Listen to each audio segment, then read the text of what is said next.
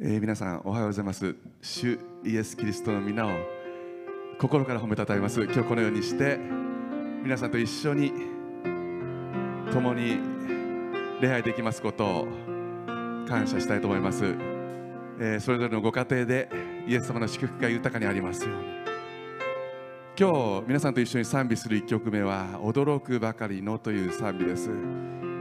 実は私はあのこのオリジナルの歌詞が好きでですね Save the rich like me という言葉が出てきますあの rich という言葉はですね、えーパウロがローマ人の手紙の7章で私は本当に惨めな人間ですって言ったリッチがですね The rich man I am って言ったんですけどもこんな惨めな私をあなたが救ってくださったとはなんと素晴らしい恵みでしょうと歌うんですね。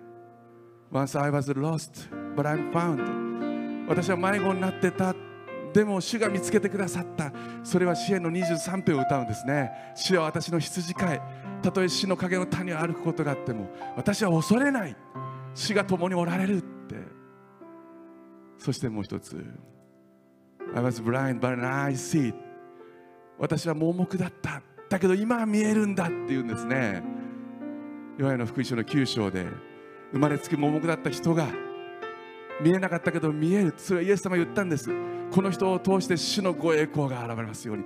今日皆さんを通して皆さんの賛美を通して主が主のご栄光を表してくださいます。恵みを数えながら驚くばかりの一緒に賛美したいと思います。驚くばかりの恵みな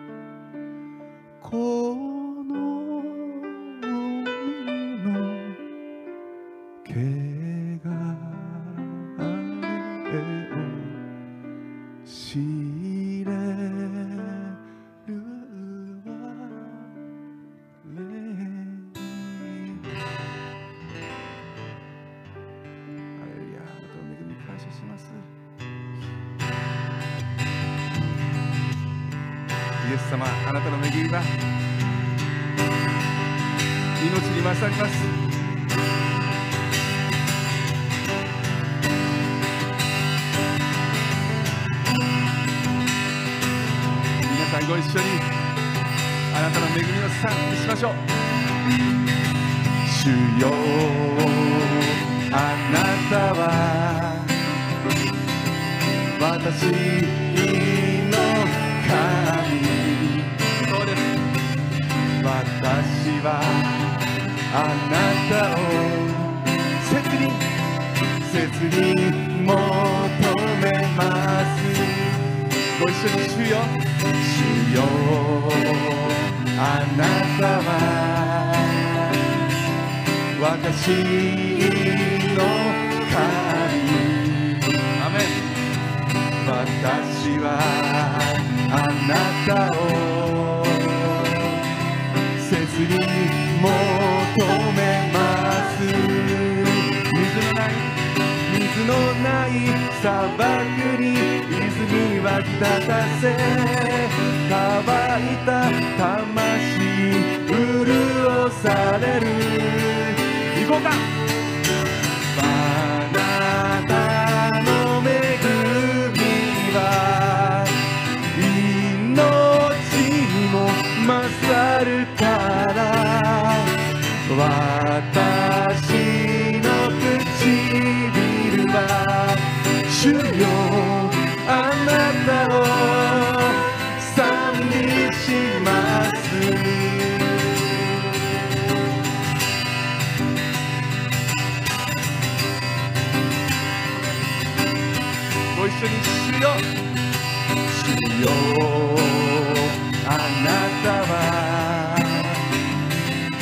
が救い。の岩私は決して揺るがされない。私は決して揺るぎません揺るがされない。滅びゆくはずだった我を引き上げ永遠の命を与えられた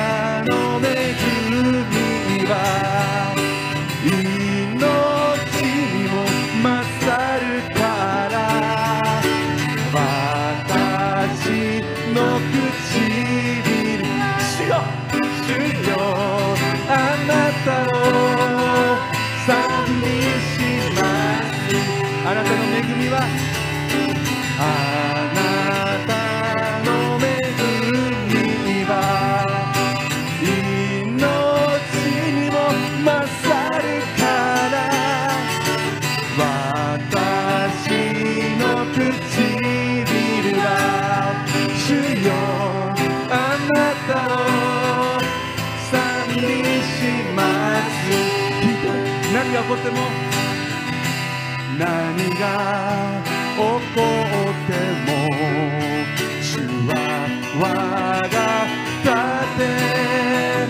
私の口にはいつも主への賛美がある。一緒に宣言しよう。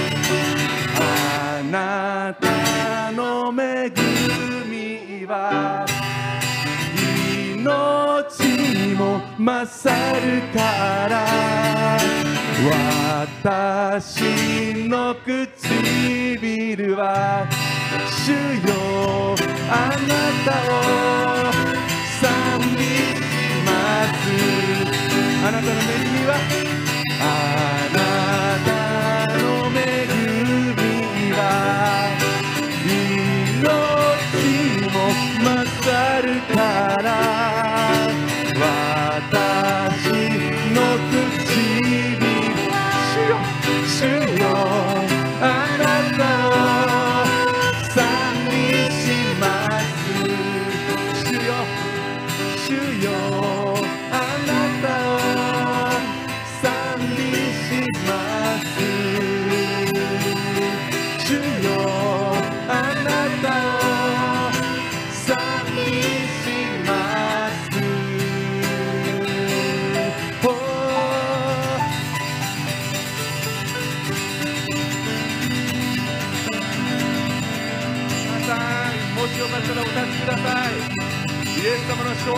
しましょう。イエス様の勝利宣言しましょう。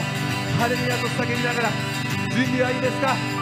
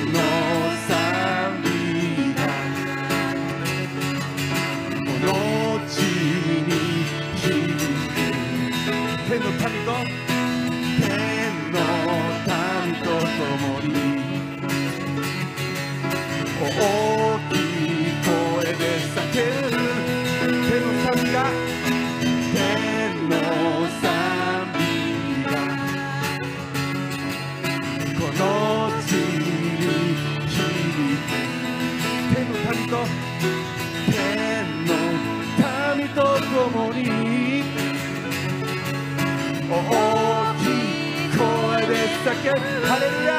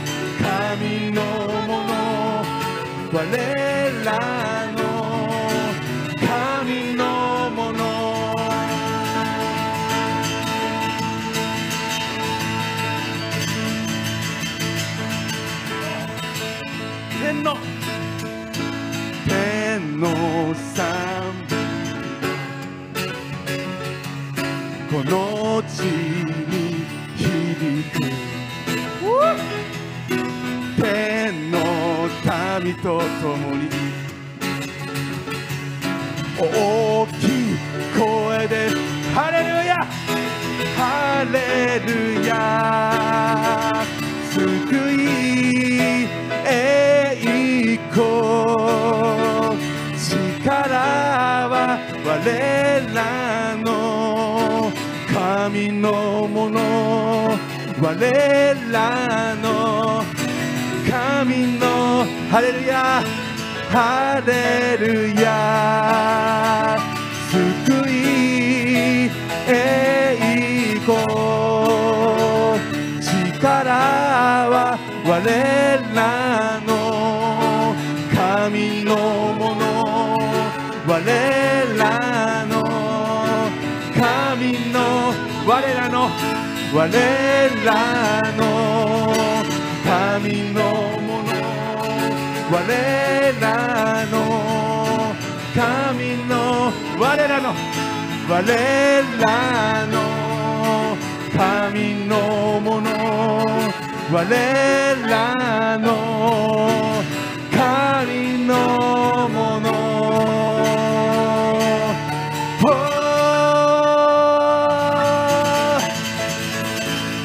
ハレルヤイエス様栄光と誉れと賛美はあなたのものです。あなたのものです。今すべてのご栄光すべての誉れをあなたにお返しします。ハレルヤ。栄光がイエス様にありますように。栄光がイエス様にありますように。栄光がイエス様にありますように。アメ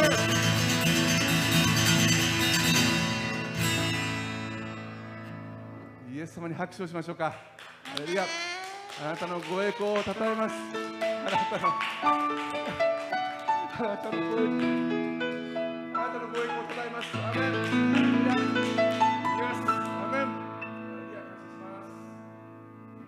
どうぞお世話になってください。ハレルヤ感謝します。さんおはようございます。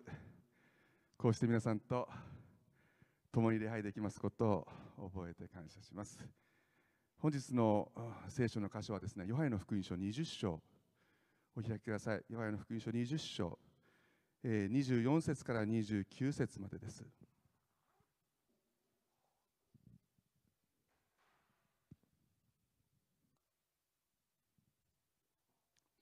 お開きになりましたでしょうか。ヨハネの福音書20章。24節から29節までを読ませていただきます。十二弟子の一人でデドモと呼ばれるトマスはイエスが来られた時彼らと一緒にいなかった。そこで他の弟子たちは彼に私たちは主を見たと言った。しかしトマスは彼らに私はその手に釘の跡を見て釘の跡に指を入れその脇腹に手を入れてみなければ決して信じません。と言った。8日後弟子たちは再び家の中におりトマスも彼らと一緒にいた。戸には鍵がかけられていたがイエスがやってきて彼らの真ん中に立ち平安があなた方にあるようにと言われた。それからトマスに言われた。あなたの指をここに当てて私の手を見なさい。手を伸ばして私の脇腹に入れなさい。信じないものではなく信じるものになりなさい。トマスはイエスに答えた。私の主私の神よ。イエスは彼に言われた。あなたは私を見たから信じたのですか？見ないで信じる人たちは幸いです。アメン。一言お祈りします。天のお父様あなたのみんなを心から褒めたたえます。今日このようにして私たち一人一人をあなたが選んでくださってこの礼拝へと招いてくださって主よ感謝をします。滅びゆくはずだった私たちを引き上げ永遠の命へとあなたは導いてくださいました。主ありがとうございます。私たちは本当に盲目でした。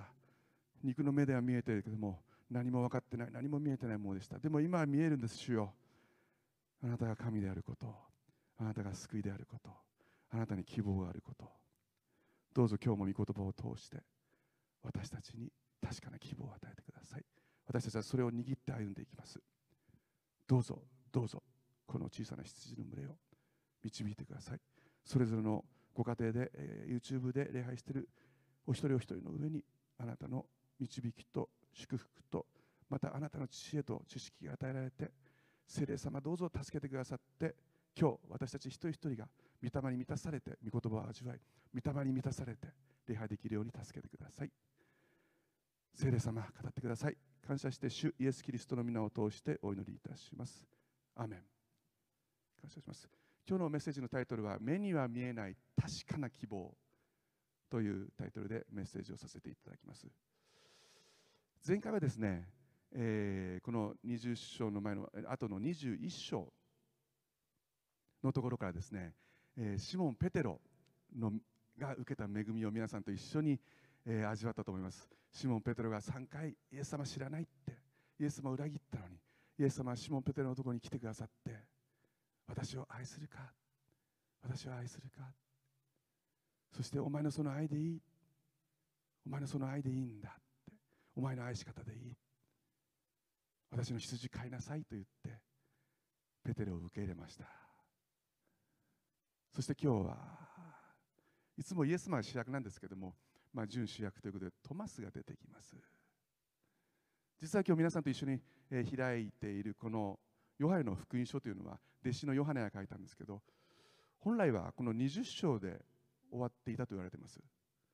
そして21章というのは後から付けられたものだという説があってですね多くの神学者や学者はみんなそれを信じています。その説を推しています。つまり本来ヨハネの福音書というのは今日皆さんが開いたこの20章のこの最後のトマスの記事が一番鳥なんですね。神様はこのトマスの出来事を隠さずにここに載せたのはこれが本当に大切な大切な真理が入ってるからです。トマスは言いました。我が主我が神よ。英語では My Lord, my God まさに信仰告白ですよね。皆さんはあの使徒信条というのをご存知ですか？多くのプロテスタントの教会がですねこの使徒信条というのを宣言するんですね、えーとまあ、死の祈りと一緒に、えー、死の祈りも天に増します。我々の父よってその、えー、唱えるんですけど使徒信条我は天地の救い主全能の父なる神を信ず。我はそれを一人子我らの主イエス・キリストを信ず。と言って、まあ、ずっと続いて宣言するんですけどもこの使徒信条の最初の我は全地の作り主全能の父なる神を信ず我はその一人子我らの主イエス・キリストを信ずっていうのはこのトマスの信仰国から来てるんです。我が神我が主よという。つまりこの我が神我が主よというこの宣言こそ私たちもそこに達したい信仰なんです。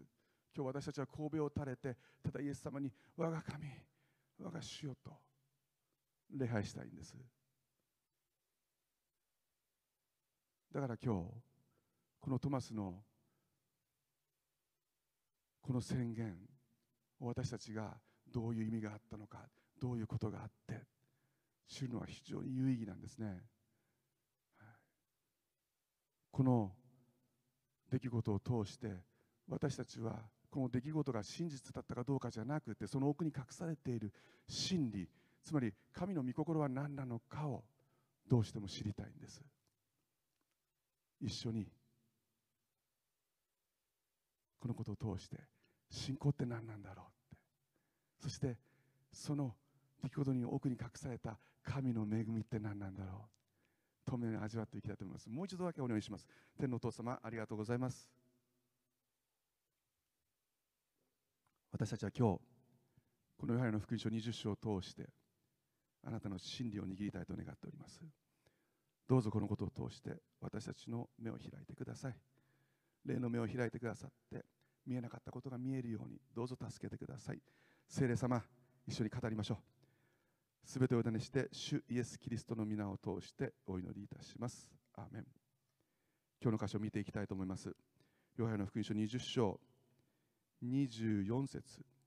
十二弟子の一人でデドモと呼ばれるトマスはイエスが来られた時つまりイエスが復活されてよみがえってそして弟子たちの前に初めて現れた時彼らと一緒にいなかったと書いてあります。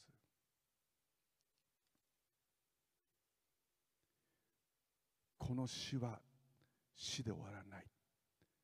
私は彼の眠りを覚ましに行く。そう言って彼はよみがえらせたんですよね。どう忘れちゃった？誰でしたっけ？えっとマルタ・マリアの兄弟。ラザロごめんなさい。ラザロをよみがえらせたんです。そのラザロをよみがえらせたキリストが捕らえられてそして十字架にかけられて死んでしまった。弟子たちはエマオに向かう途中でこう言ったんです。私はこの私たちはこの人に望みをかけていたんですって。弟子たちもみんなそうでした。すべての弟子がこの方に望みをかけていたんですって。死んで4日も経った。ラザラをよみがえらせた。その男が死んでしまった。この人に望みをかけていたのに死んでしまったら終わりじゃん。どんなに素晴らしい宮沢を起こせたとしても死んじゃったら。十字架上でパリサイ人たちは人を救えても自分は救えなかったこの人は。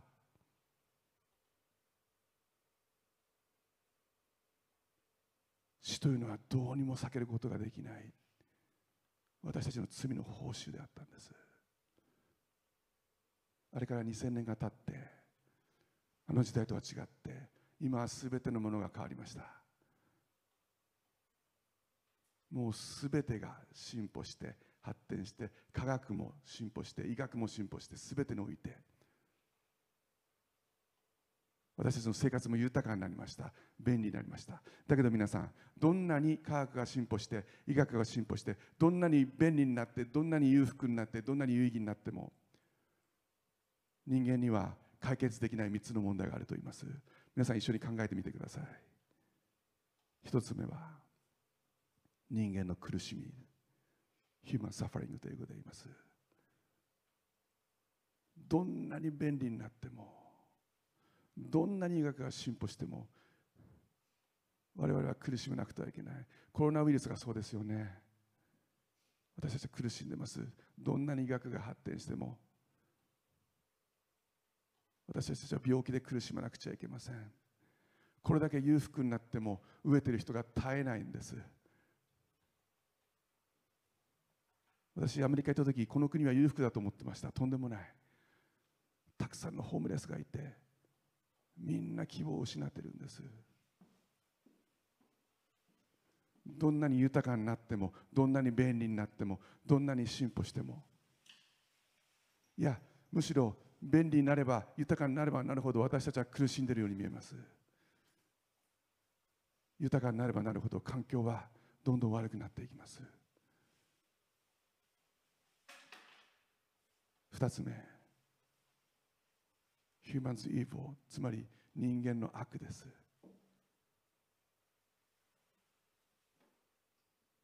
今の戦争がそうです。人間は戦争をやめることができない。悲しいかな。素晴らしい科学技術の発展が戦争に見事に使われている。ほんの少しの力で人をたくさん殺す技術がどんどんどんどん発展されどんどんどんどん作られていく。戦場に行かなくても人を殺せるような武器がどんどんどんどん開発されていく。人はその素晴らしい技術をどんどん悪に使っていく。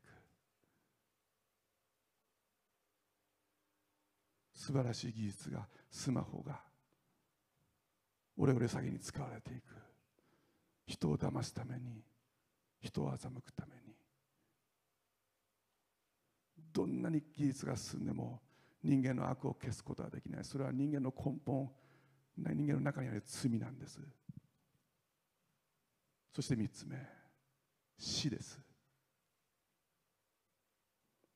今ここにいる私たちと YouTube で皆さんご覧になっている皆さん共通している一つのことがあります。それは必ずいつか死ぬということです。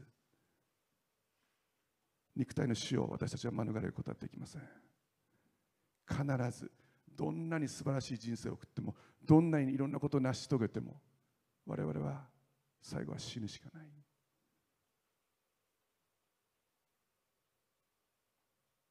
この3つは人間がどんなに努力しても解決できないんです。今までもそうでした。これからも。だけど皆さん2000年前イエス・キリストは十字架にかけられて死んで墓に葬られてそして3日目によみがえったんです。彼は罪から来る報酬である死に打ち勝ったんです。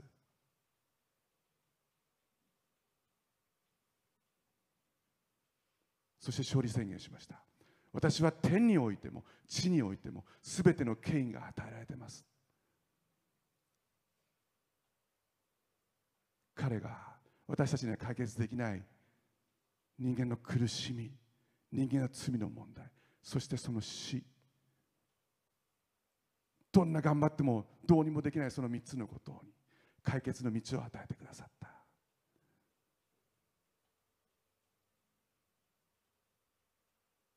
イエス様がよみがえられたことは4つの福音書この聖書の中に入っている4つの福音書に全て書かれています。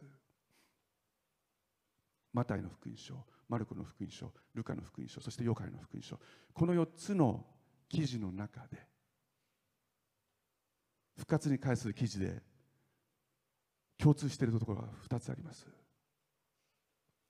1つ目は墓には何もなかったということです。2つ目はイエス・キリストが弟子たちに復活されて姿を現されたということです。エルサレムで弟子たちが鍵をかけて隠れている時にイエス様がまず現れてくださったんです。そのところをちょっと見たいと思うんですね、えー、同じヨハネの福音書の20章。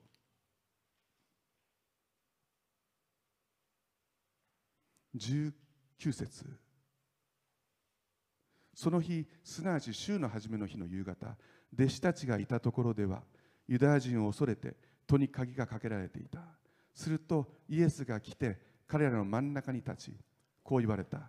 平安があなた方にあるように。こう言ってイエスは手と脇腹を彼らに示された。弟子たちは主を見て喜んだ。イエスは再び彼らに言われた。平安があなた方にあるように。父が私を使わされたように私もあなた方を使わします。こう言ってから彼らに息を吹きかけて言われた。精霊を受けなさい。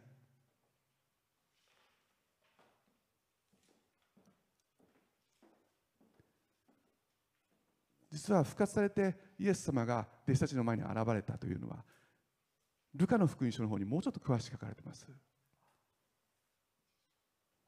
イエス様が復活されて鍵のかかっている部屋に入られてイエス様を見た時弟子たちびっくりしたんですね。当たり前ですよね。びっくりして幽霊かと思ったって書いてあるんです。そんなはずがないって。死んだのに。鍵をかけといたのに。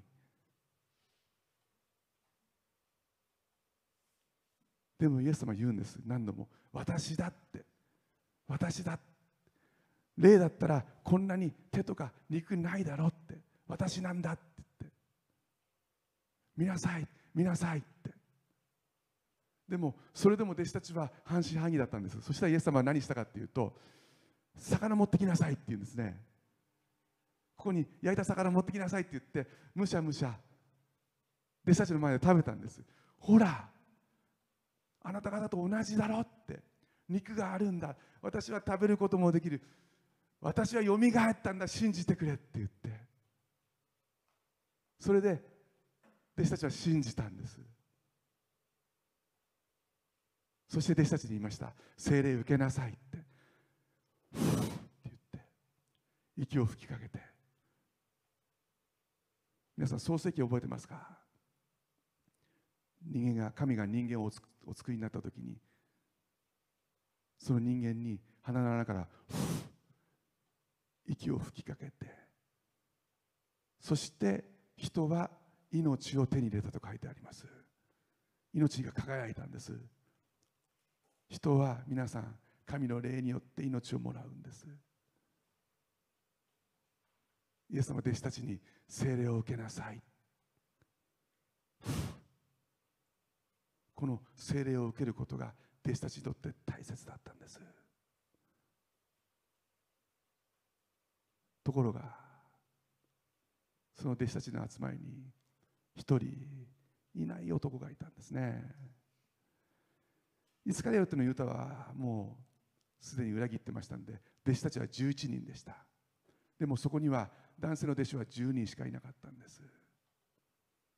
トマスがいませんでした。なんでトマスいなかったんでしょうね。トマスってどういう男なんでしょう？それを察することができる記事がいくつかあります。一緒に見てみましょうか。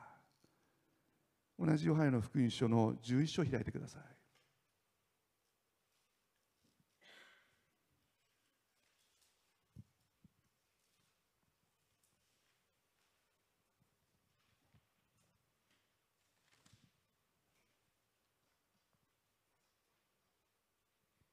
この11章の記事というのはですねイエス様が友であったラザロが死んだことを知るんですね。しかしエルサレムから程近いベテネにもう一度行こうと言うんです。もうラザロは死んでいるのにもう一度行こう。私は彼を起こしに行くんだって言うんですね。弟子たちは反対するんです。危険です。あなたの命は狙われています。なんであんなエルサレムにほど近いベタニアにまた戻るんですか？で神は言ったんです。イエス様はこの死は死で終わらない。神の栄光が現れるんだって。そうするとトマスが言うんですね。16節。11章16節。そこでデドモと呼ばれるトマスが仲間の弟子たちに言った。私たちも行って主と一緒に死のうではないか。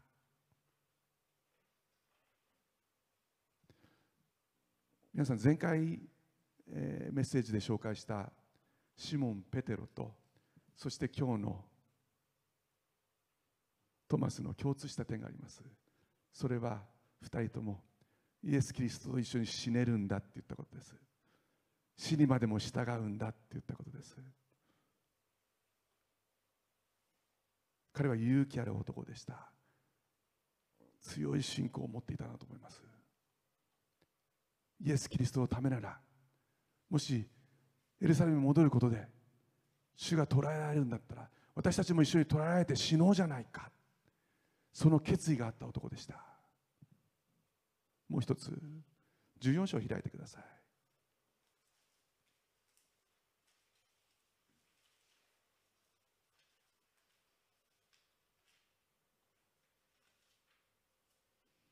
14章ちょっと一節から長いですけど読みます。えー、ヨハネの福音書14章1節からあなたあなた方はこれイエス様の言葉です。あなた方は心を騒がせてはなりません。神を信じまた私を信じなさい。私の父の家には住むところがたくさんあります。そうでなかったらあなた方のために場所を用意して用意しに行くと言ったでしょうか。私が行ってあなた方に場所を用意したらまた来てあなた方を私のもとに迎えます。私がいるところにあなた方もいるようにするためです。私がどこに行くのかその道をあなた方は知っています。ところがこの後トマスがこう言うんですね。トマスはイエスに言った。主よどこへ行かれるのか私たちには分かりません。どうしたらその道を知ることができるでしょうか。彼は自分が分からないと思ったらそれをああまあいいかってそのままにしておけない人でした。分からなければ分からないって。たとえ10人がああまあ分かった。まあいいや、うん、まあいいかな。ここんなもんでって言ったとしても彼はいや私は分からないって分からないことははっきり分からないって言える人でした私みたいないい加減な人とは違うんです私なんかはもう、まあ、まあ、なんとなく分かるからいいかなこれでって。彼はそんなことができない男でした。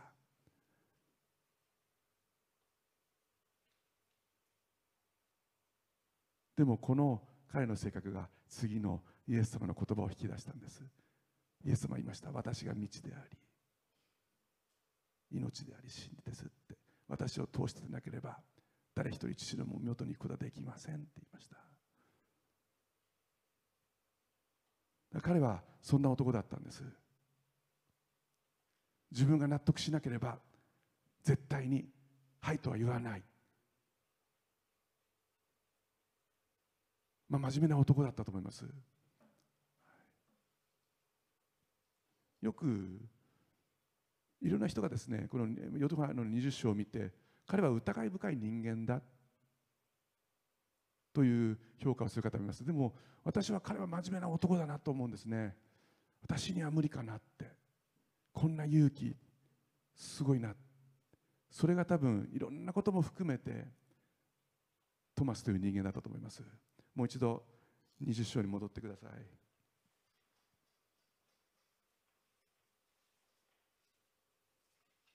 もう一度24からいきましょう。12の12弟子の一人でデドーモと呼ばれるトマスはイエスが来られた時彼らと一緒にいなかった。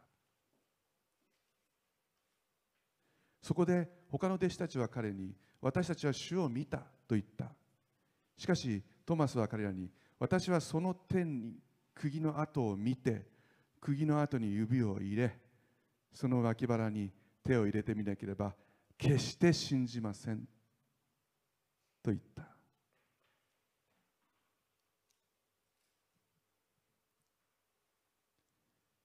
彼は言ったんです。決して信じませんって。決して信じませんって。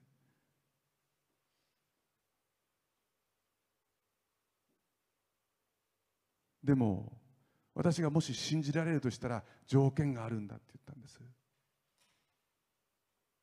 その条件は何ですか？もう一度イエス様が自分の目の前にまず現れることです。だけど彼言ったんです。見ただけじゃダメだって。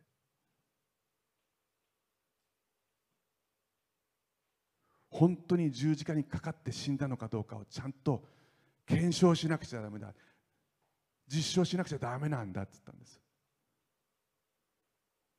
じゃあそれは何かというと十字架にかかった時の手の釘の跡ですよね。その穴が本当に穴が開いてるのかどうか。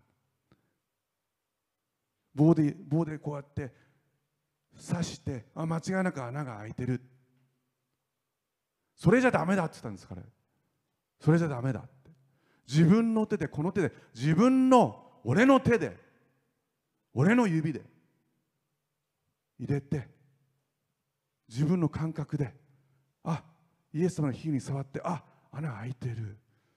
間違いないって。そこまでしなかったらそこまでやらせてくれなかったら信じないって言ったんです。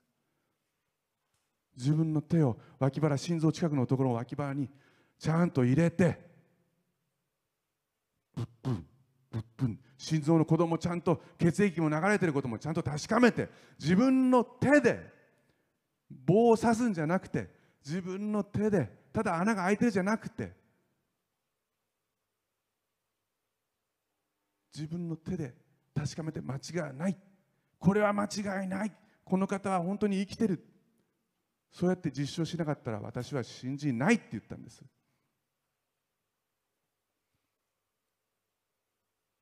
だけど皆さんそれは信じたことにならないですよね。それを信じると言いますか？彼が信じていたのは自分の目の確かさであって自分の皮膚の感覚の確かさであって本来信じるってそういうことじゃないですよね。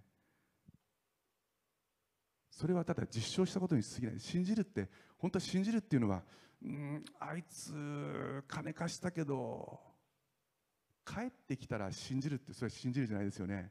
信じるってあいつ金貸したけどいいかなっつって周りは言うけどでも俺は信じるよって。まだ帰ってないけども俺はあいつは絶対金を返してくれると信じる。それが信じるですよね。トマスが信じていたのは自分なんですね。自分の目で見て自分の感覚で自分の手で自分の指で自分を信じていたんです。だけどそれはトマスだけでしょうか？我々もそうじゃないですか。我々もどっかに心の奥に大小関わらずトマスがいて本当は自分の目で確かめたいんじゃないんですか？自分の皮膚で自分のそれであこれは間違いないって思いたいんじゃないですか？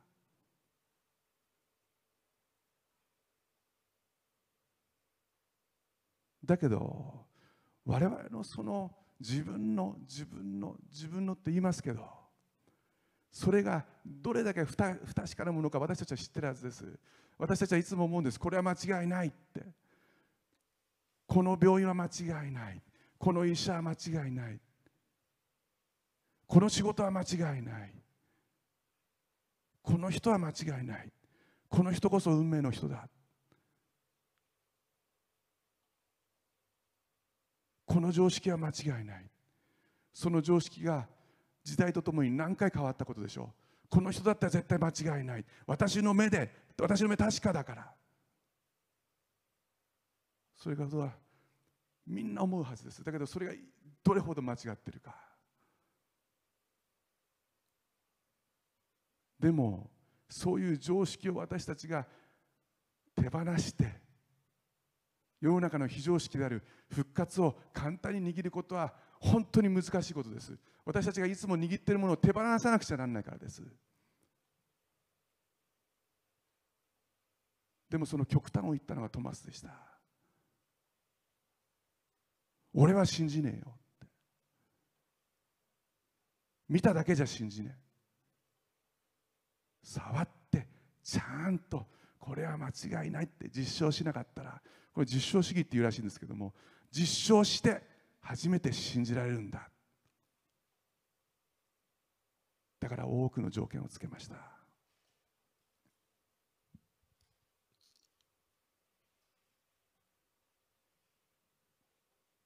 26節。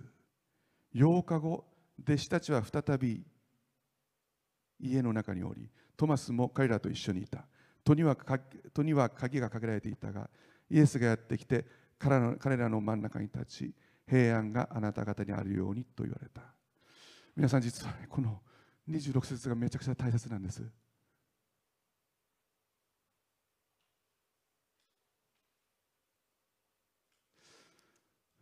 イエス様は8日後弟子たちの前に現れたんです。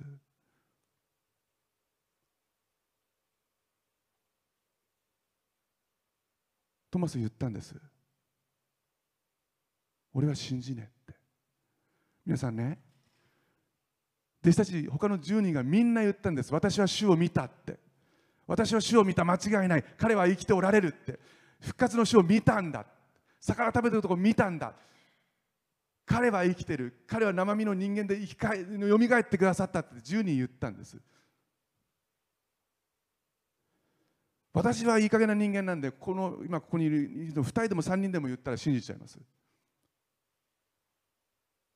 それは信頼してるからです。トマス10人が10人全員見たって言ってるのに信じられないんです。いや俺はお前ら信じねえよって。自分の目で自分の肌でちゃんと実証しなかったら信じない。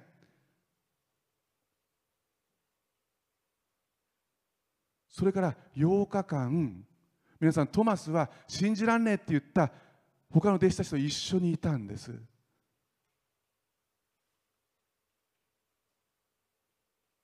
そしてイエス様はその弟子たちにその集まりに現れたんです。トマスに個人的にどっかのタイミングで現れたんじゃないんです。つまり教会に姿を現してくださったんです。私トマス本当にすごいなってか偉い偉いなと思うんです。10人信頼できなくて10人はみんな恵まれてるんです。俺は主にあった。間違いないって喜んでるんです。彼だけです。信じられなくて苦しんでるのは。こんなバカやつらと付き合うちょっと言葉悪かったかな。こんなやつらと付き合ってられるかって。皆さん人はねみんな人につまずくんです。神につまずくことはほとんどない。人はみんな信じてるって言ってる人を見てつまずくんです。だけどトマスは踏みとどまったんです。恵まれてる10人と一緒に8日間。彼苦しかったはずです。私分かるんです。信じたくても信じられない。彼本当は信じたかったはずです。だけど自分が自我が言うんです。じゃあ実証しなかったら俺信じらんねえって。本当は他の弟子たちと同じように楽になりたかったはずです。間違いないって思いたかったはずです。だけどそれができない。だけど彼は踏みとどまった。そしてイエス様は教会に戻ってきたんです。これは大切な真理なんです皆さん。これは神が決めたことなんです。神は教会を通してご栄光を表されます。だからこそ教会につながらなくちゃいけないんです皆さん。キリストは個人的にトマスのところに行くこともできたはずです。だけど彼が帰ってきたのはその集まりの中でした。8日間トマスは苦しんだはずです。じゃあイエス様はどうだったんでしょう？8日間イエス様は何してたんでしょう？そのヒントが書かれているところあります。ルカのちょっとルカの福音書の方に行ってもらってルカの福音書の22章を開いてください。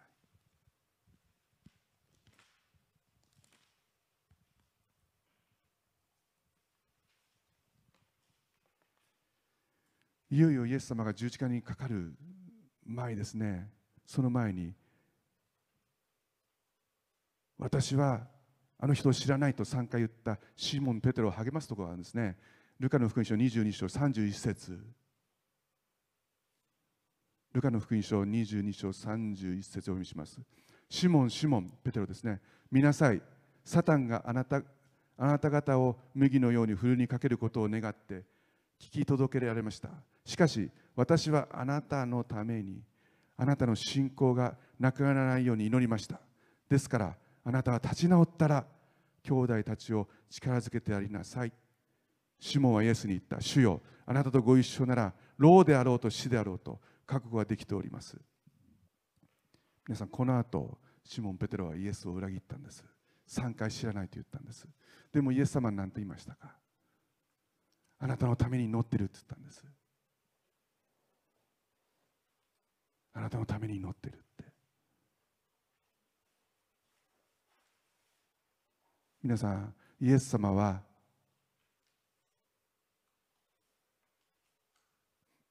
祈っていたはずです。トマスのために。この8日間必死に祈ってたはずです。トマスの信仰のために。負けるなよって。そこから逃げるなよ。と踏みとどまってくれって。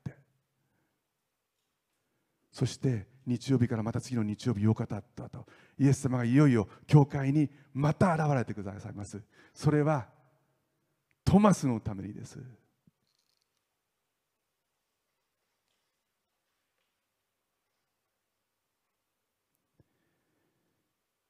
8日後弟子たちは再び家に中におりトマスも彼らと一緒にいた。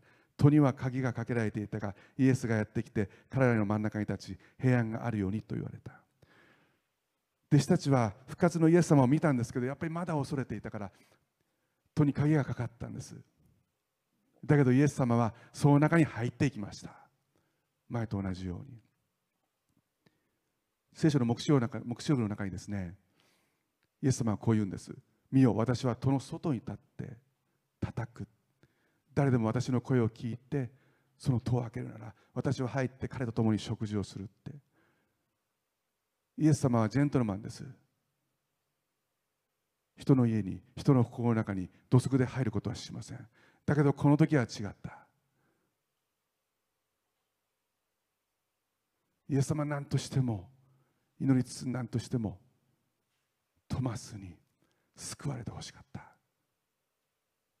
だから鍵かかってても入っていったんです。ここにはイエス・キリストの情熱があります。神の熱い熱い思いがあったはずです。そして言いました。27節。それからトマスに言われた。あなたの指をここに当てて私の手を見なさい。手を伸ばして私の脇腹に入れなさい。信じないものではなく信じるものにはなり信じるものになりなさい。信じないもので信じるものになりなさい。トマスは言ったんです。俺は信じねえ。これやってこれやってこれが実証されなきゃ信じねえ。見ただけじゃ信じない。でもまず見せてくれ姿を。そして実証実践させてくれ。指を入れさせてくれ。手を入れさせてくれ。それで間違いないと思ったらしいろんな条件を出したんです。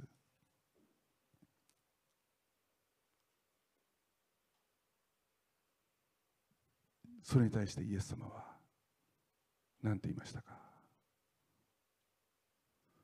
お前は俺と一緒に死ぬって言ったよな。そのお前が何を今更言ってんだ？見なきゃ信じねえ。見ただけじゃダメじゃ入れなくちゃ信じねえ。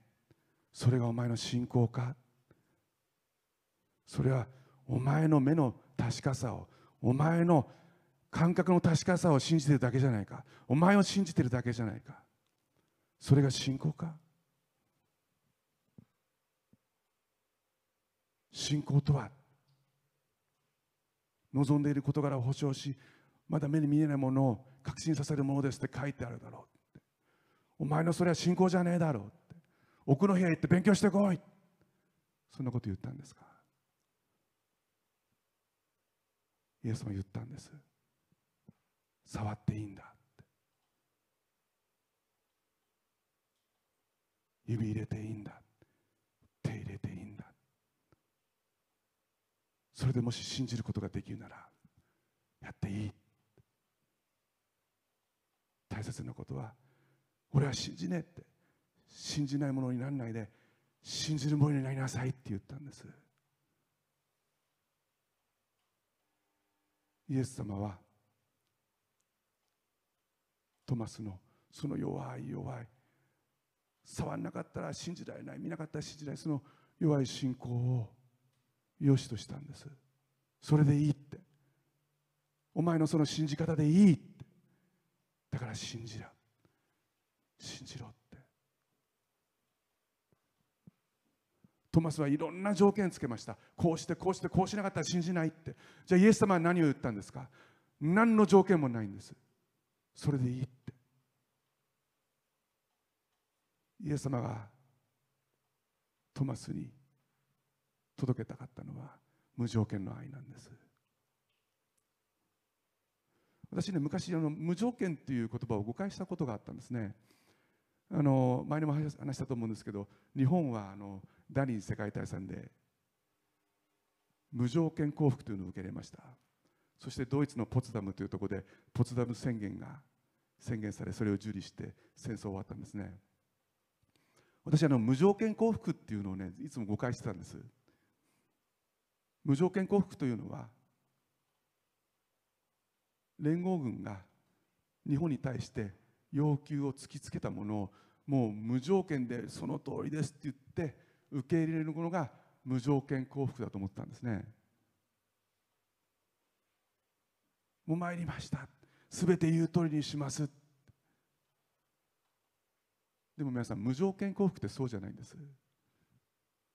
無条件降伏というのは日本が戦争をやめるにあたって降伏することに際して何の条件もつけないということです。普通敗戦国というのはですねものすごい賠償金を払わなくちゃいけません。日本は日清戦争では日清戦争で中国に戦争を仕掛けておいて敗戦国中国にその当時の国民総生産の GDP の3倍ものお金を要求してそしてそれをもらってるんです。でもそれが日本をさらに軍国主義へと導いてしまいました。ドイツも第一次世界大戦の敗戦によってその賠償金が引き金になって第二次世界大戦が始まったんです。でも連合軍はその痛い痛い経験をもとに日本に一切の賠償金を請求しなかったんです。皆さん日本戦争に負けて賠償金を連合国にいくら払ったと思いますか？ゼロです。ありえないんですそんなこと。ゼロなんです。敗戦国としてどれほどの領土を取られたと思いますか？連合国に。ゼロです。普通は負けると言語とかも変えられちゃうんです。それも日本語で。そして主権もあのいろんな国が東と西に分かれちゃうようなことがなかったんです。一時期連合国は日本に入るけどもでも復興を手伝ってそしてそれが終わったら日本の主権は守られるっていう条件を出して無条件なんです。敗戦国に対して何の条件も突きつけないのが無条件降伏なんです。日本が戦後20年でオリンピックできたのは奇跡です。でもそれがあったからです。イエス様はそうなんです。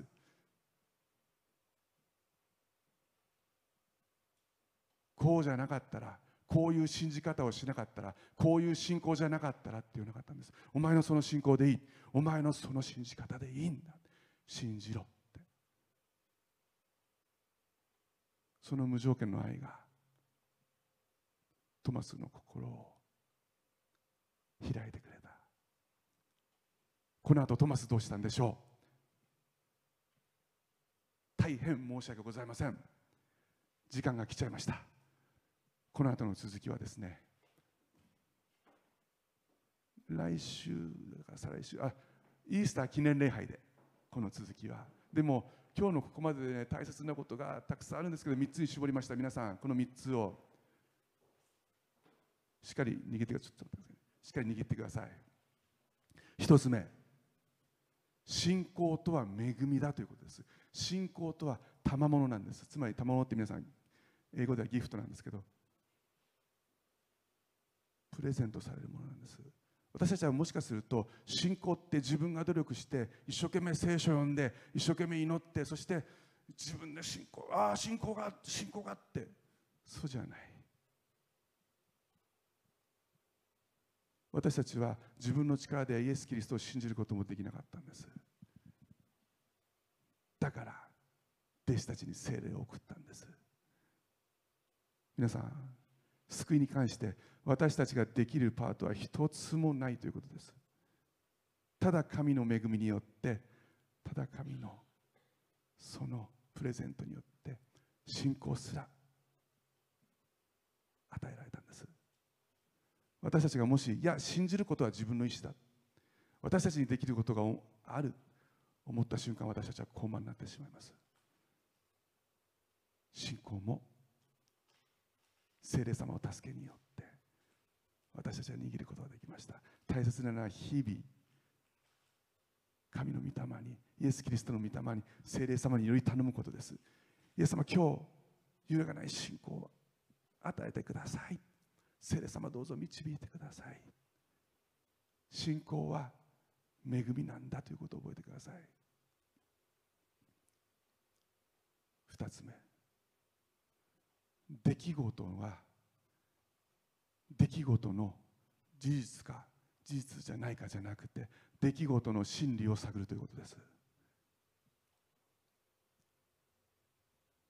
トマスは十字架の復活の出来事がそれが本当かどうか一生懸命実証しようとしました。でもその出来事がどうなんだろう。ああそれは間違いない。よかった。それで終わってしまうと大切な本質を見失ってしまいます。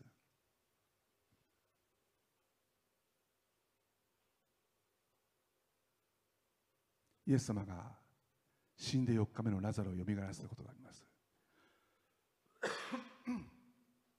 人々はラザロのよみがえりに喜んで驚きました。おそらくトマスも実証主義だから本当にトマスがよみがえったかトマスの包帯をほどきに行ったのかもしれません。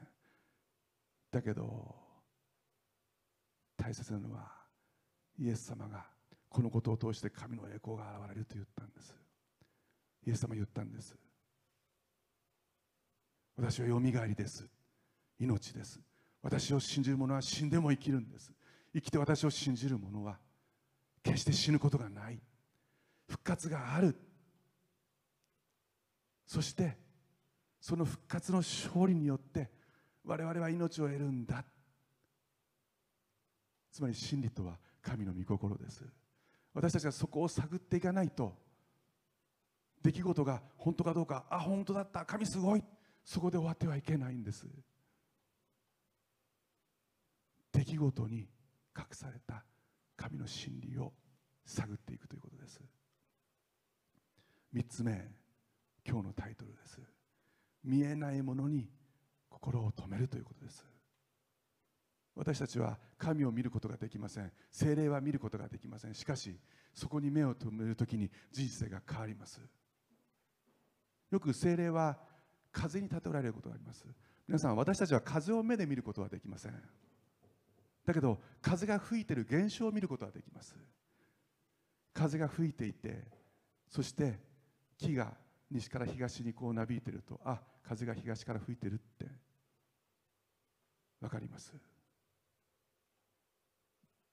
でも現象を起こしているのは目に見えないものなんです。ローマ人の8章でこのように書いています。目に見える望みは望みではありませんって。はっきり断言しています。目に見える望みは望みじゃないって言うんです。誰でも目で見ていることをどうしてさらに望むでしょう。そうですよね。その通りです。もしまだ見てないものを望んでいるのなら私たちは忍耐を持って熱心に待ちます。この後こう書いてあるんです。御霊も同じようにして弱い私たちを助けてくださいます。目に見えないものって全部御霊なんです。イエス・キリストの霊なんです。御霊も同じようにして弱い私たちを助けてくださいます。私たちはどのように祈ったらよいか分かんないのですが御霊ご自身が言いようもないうめきによって私たちのために取りなしてくださいます。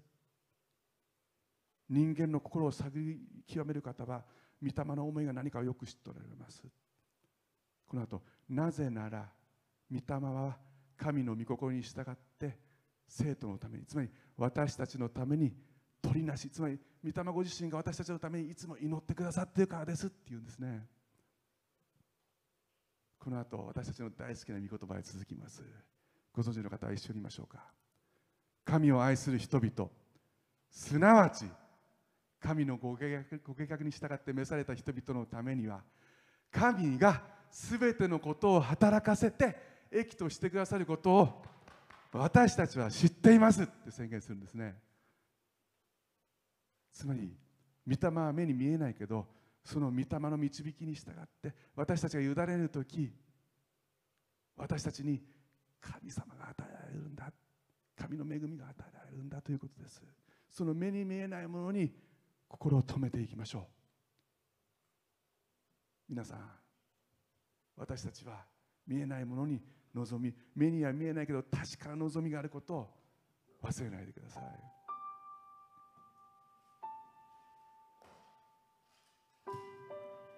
同じヨハネの福音書の15章にですねブドウの木の例えが出てきます。イエス様は言われました。私のブドウの木で私はブドウの木弟子たちをあなた方は枝ですって。私にとどまりなさい。枝が木につながってなければ何も何も収穫ができないように。あなたは私としっかりつながってなければ何も得ることはできませんよ。って言ったんですね。私初めてブドウの木見た時びっくりしました。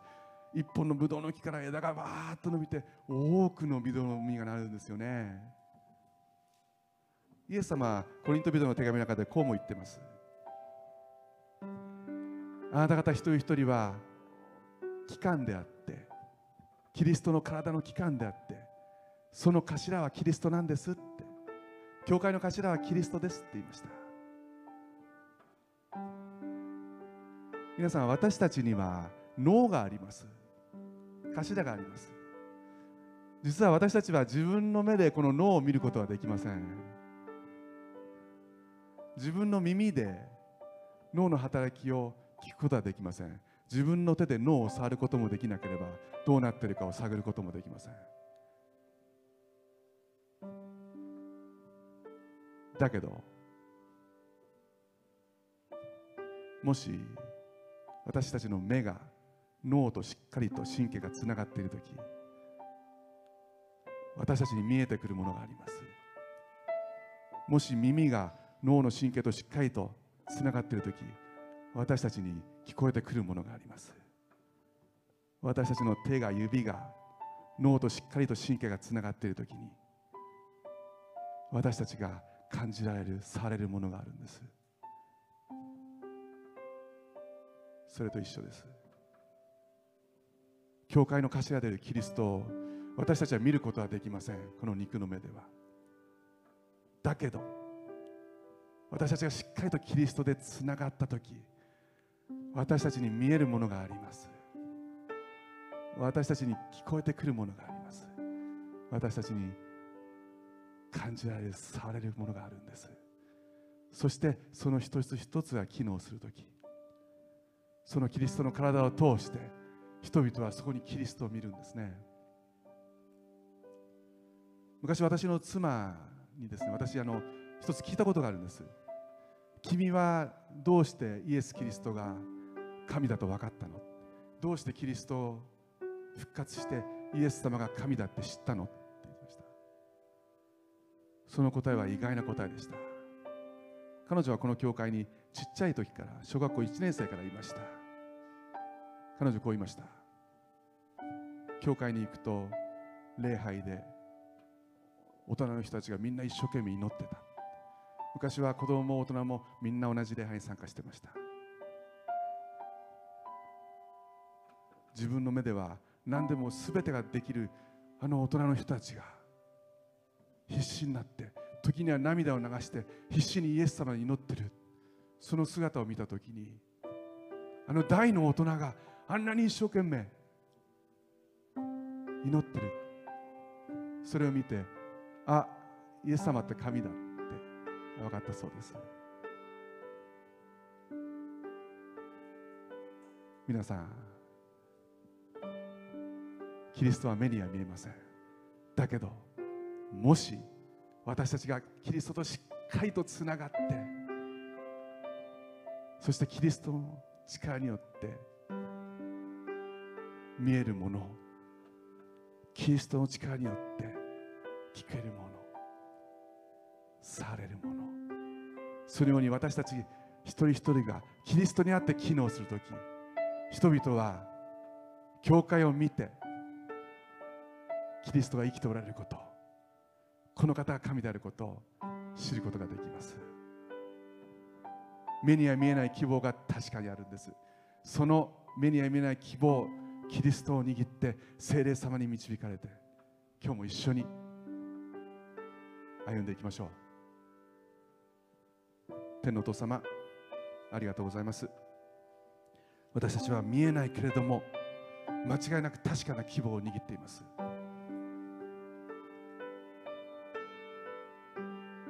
私たちはもう見える希望に頼りません。なぜならあなたの愛があなたの真理があなたの目に見えないご臨在が全てのものをお作りになったからです。私はあなたを信じます。あなたの愛を信じます。あなたの恵みを信じます。あなたの憐れみを信じます。そしてあなたのその素晴らしい素晴らしいご臨在が世界を変えてくれると信じます。どうぞ憐れんでください。今起こっている戦争をどうぞ。あなたの御手によって速やかに収めてください。このコロナの今苦しんでいる方々の上にあなたが触れてください。この病気を速やかに収めてください。人にできないことがあなたにおできになることを今宣言します。イエス様。イエス様私はあなたのその臨在を目で見ようと思いません。私たちの霊をさらに強めてくださってどうぞどうぞ私の信仰をさらに強めてください。今日もあなたと共に歩んでいきます。感謝して主イエスキリストの皆を通してお祈りいたします。アメン。感謝します。